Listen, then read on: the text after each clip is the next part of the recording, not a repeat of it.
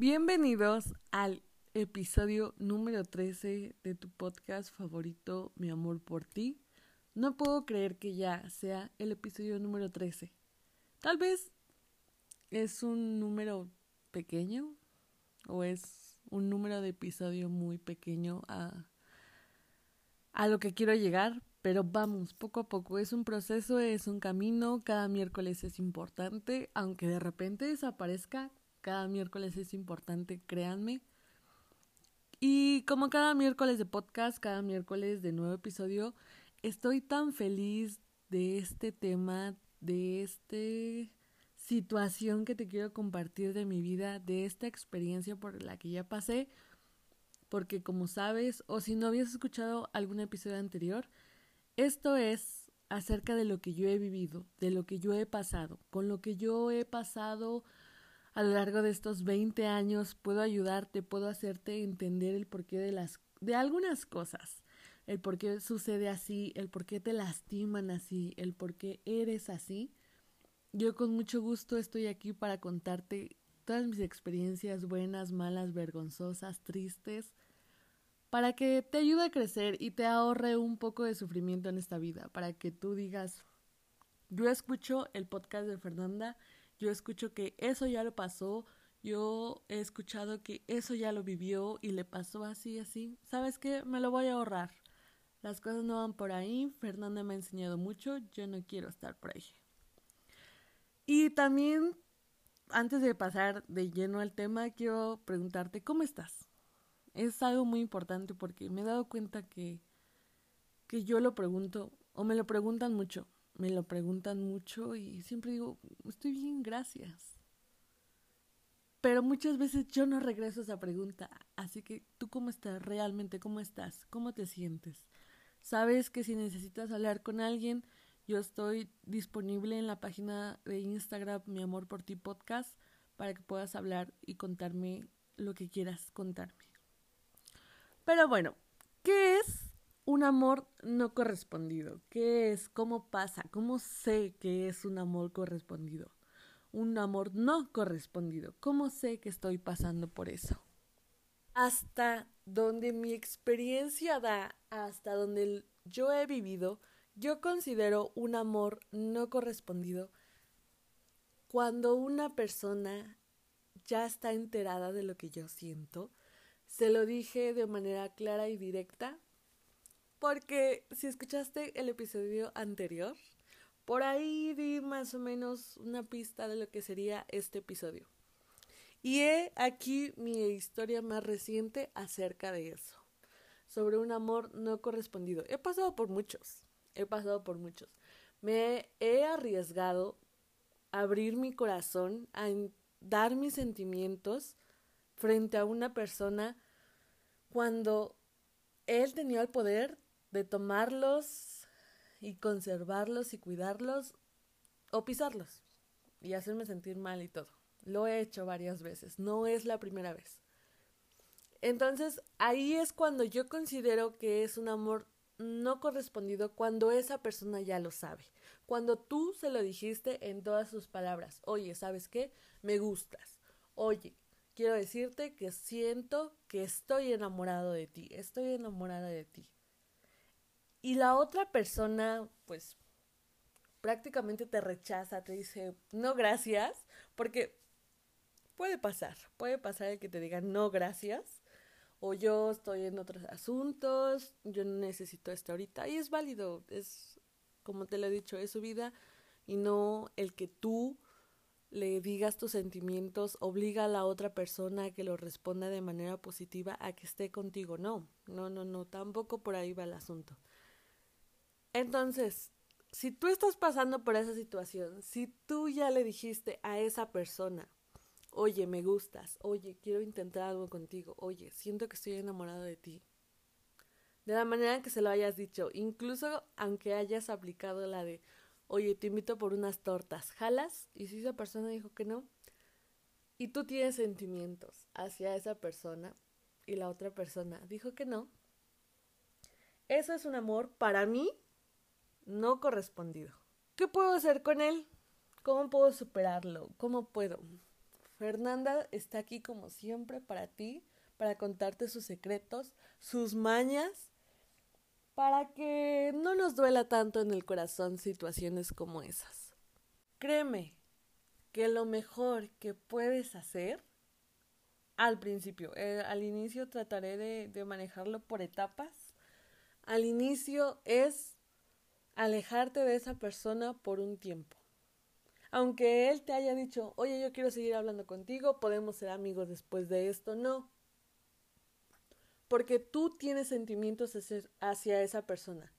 Tú no quieres simplemente hablar con él o no vas a poder simplemente hablar con él en plan de amigos porque tú tienes sentimientos amorosos, te atrae físicamente, te gusta todo de él, nada de él, algo específico de él y no vas a poder. Entonces necesitas tomar tu distancia.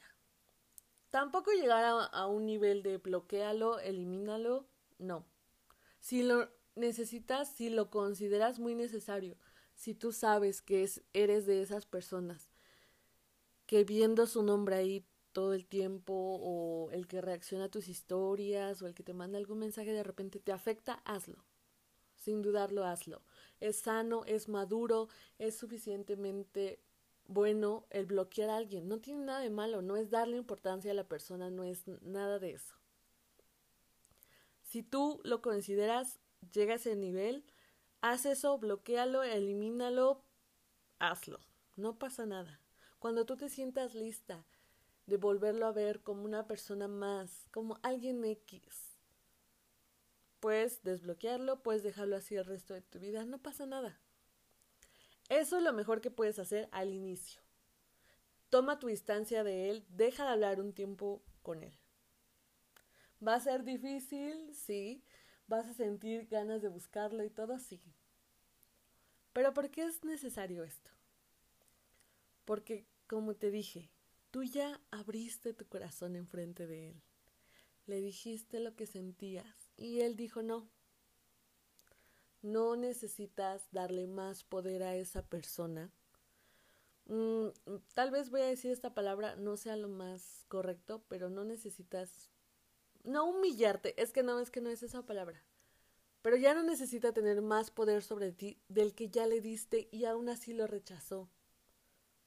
Los sentimientos que fuiste clara, directa y sincera con él y dijo que no, no necesitas estarle buscando y buscando y ahí sí darle más importancia, hacerlo sentir más importante a que lo bloquees. ¿Ves ahí la diferencia?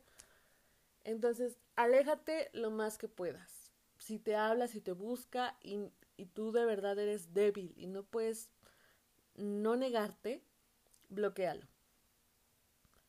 Pero ya cuando haya pasado un tiempo y tú también sientas que ya no es lo mismo, que ya lo ves diferente, que el sentimiento hacia él cambió, está bien, es momento y te puedes dar la oportunidad de realmente ser amigos, siempre y cuando también la otra persona quiera hablarlo y decirle, oye, ¿sabes qué? Podemos ser amigos, podemos intentar ser amigos, realmente me agradas, ya de una manera muy, muy de amigos. Adelante, no pasa nada. Pero mientras tú sigas teniendo esos sentimientos, no va a funcionar, solo te vas a encaprichar más, te vas a querer más de su atención y no necesitas darle ningún tipo de poder sobre ti a ninguna persona. ¿Qué otra cosa aplica Fernanda o qué otra cosa hace Fernanda para superar, olvidar dejar en el pasado a sus amores no correspondidos. Pues es conocer a más gente nueva. Conoce, sal. Tú, si hay una persona ahí que no conozcas, tú háblale, tú dile, ah, ¿sabes qué? Hola, soy tal, tal, tal, tal, tal. Plática un rato, no es muy necesario que sigan haciendo amigos después, no. El chiste es conocer más personas. Otra cosa que también hago es enfocarme en mí, realmente hacer cosas para mí, hacer cosas que yo disfruto hacer, caminar, correr, hacer ejercicio, escuchar música, cantar. Tiempo de calidad para ti. Cuidar de ti mismo. También ese es un episodio del podcast. Ahí puedes guiarte en, para hacer esto. Eso también te va a ayudar mucho a despejar tu mente, a, a olvidar a esa persona y decir, no, está bien. Ya pasó, yo dije lo que sentía, pasó así la situación. Está bien, no hay por qué el que se detenga la vida. Tú al contrario, continúa, avanza, sigue con tu vida. Esas son algunas de las cosas que hago al inicio para poder superar a alguien. ¿Qué hago después? Decido o no si quiero volver a conocer a alguien de manera romántica para tener una relación amorosa. Si tú dices sí, quiero conocer a alguien, mucho más fácil vas a poder olvidar a la otra persona. Pero si tú dices quiero estar sola, quiero estar un rato conmigo misma, ahí viene algo más complicado porque es difícil caer en la tentación de volver a buscar, volver a, a tener sentimientos hacia ese amor no correspondido. Entonces es un poco peligroso y puedes volver a caer en el círculo vicioso. Ya saben que yo así hablo, me gusta enredar las palabras, pero yo sé que ustedes me entienden. Eso es lo que debes hacer a la mitad del camino para superar a este amor no correspondido. Y al final, ah, bueno, antes de pasarme al final, en esa parte de en medio, si ustedes decidieron seguir, continuar amigos, tómate, no sé, no mucho tiempo, tampoco muy poco, pero al menos para mí, una semana de estar hablando con él como amigos, te vas a dar cuenta si realmente quiere seguir siendo su amiga o no. Y es aquí donde llega la parte final. Si tú dijiste, sí, es lindo, es agradable, me gusta ser su amiga, podemos funcionar como amigos, sin ningún otro motivo, sin llegar a querer ser algo más, simplemente amigos, yo ya lo superé, yo ya lo veo de manera diferente, yo ya no quiero estar con él, me di cuenta de esto, esto, esto, esto, adelante, pueden seguir siendo amigos, va a funcionar. También las relaciones de amigos de un momento a otro cambian. Eso también ya es otro asunto. Pero mientras lo quieras intentar para ser solo amigos, puedes hacerlo. No pasa nada. Porque también viene otro punto que es la relación con esa persona ya prácticamente o se supone que superado todos los sentimientos.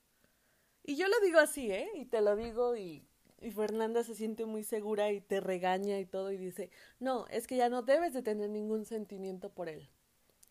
Pero si soy muy honesta contigo, cuando tú tienes sentimientos, te atrae una persona, te gusta, sientes que de alguna manera te estabas enamorando de ella, siempre, siempre lo mires, cuando lo veas, cuando lo toques, vas a sentir algo.